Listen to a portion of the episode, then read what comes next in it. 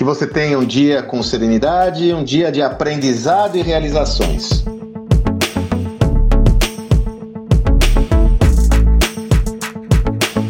Meu áudio de hoje é o primeiro de uma série de conteúdos que eu estou produzindo, que eu estou chamando de O que Esperar. São quatro temas relevantes que eu estruturei baseado em tudo que eu tenho estudado e refletido para compartilhar com você uma visão de futuro. Minha ideia não, ser, não é ser um, um oráculo aqui, te dar uma visão definitiva, para oferecer subsídios para sua reflexão pessoal. O tema de hoje é educação.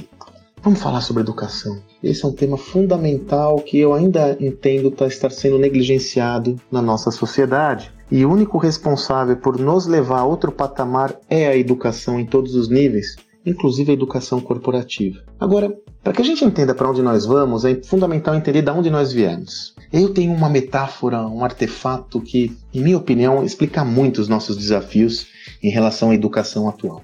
Você sabe o porquê nós temos aquele layout clássico nas escolas das carteiras enfileiradas como uma linha de produção? Pois é, exatamente por isso. Vamos lá. A escola começa a ter um papel parecido com o de hoje na Idade Média. E aí a escola começa a se transformar num sistema cujo foco é preparar as pessoas para sua inserção no mercado de trabalho.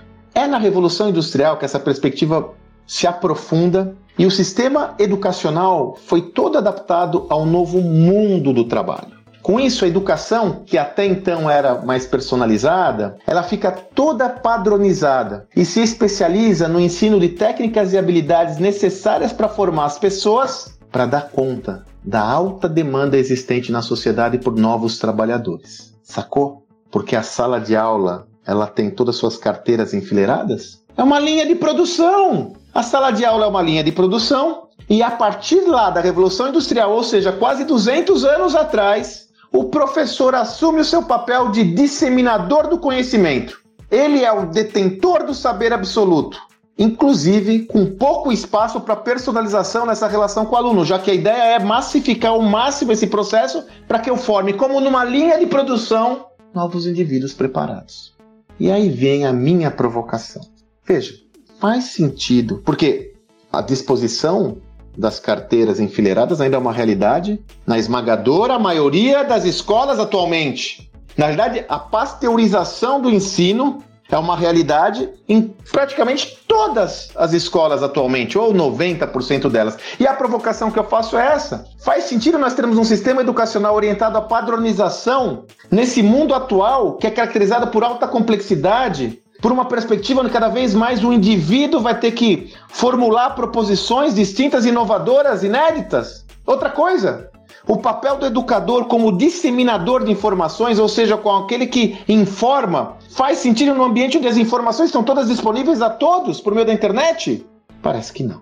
Dessa forma, se nós queremos refletir sobre o que está por vir na educação, essa reflexão inexoravelmente passa por uma educação mais adaptada a esse novo mundo, uma educação mais personalizada, onde o aprendizado tem como principal foco conferir mais autonomia ao indivíduo e especializar-se, sobretudo no desenvolvimento de, da formação do pensamento lógico, resolução de problemas complexos. No mundo empresarial, essa dimensão passa por conectar definitivamente o aprendizado às empresas, colocando as organizações como uma das principais referências do processo de aprendizagem. Note que essa não é uma discussão circunscrita a alguns segmentos da sociedade, ou seja, a educadores, a escola.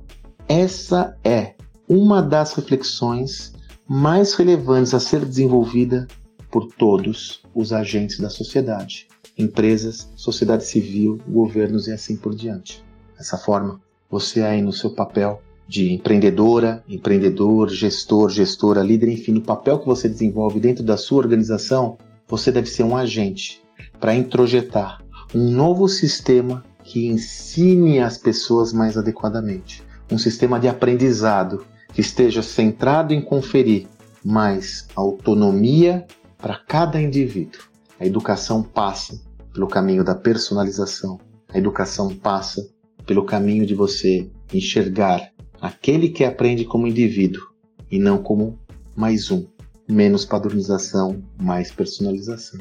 A tecnologia nos dá essa possibilidade. que esperar da educação? Eu trouxe para você algumas referências, mas eu quero lhe ouvir. Adoraria saber sua opinião. Que tal? Me enviar uma mensagem? Pode ser no Instagram, pode ser no LinkedIn, oferecendo, compartilhando a sua visão sobre esse tema comigo. Eu, inclusive, vou postar esse texto no meu Instagram para dar a oportunidade de ouvir a sua opinião. Eu adoraria ter a sua visão e construir um diálogo propositivo com você, onde nós dois aprendemos na mesma dimensão. Você tenha um excelente dia e até amanhã. Continuamos com essa jornada.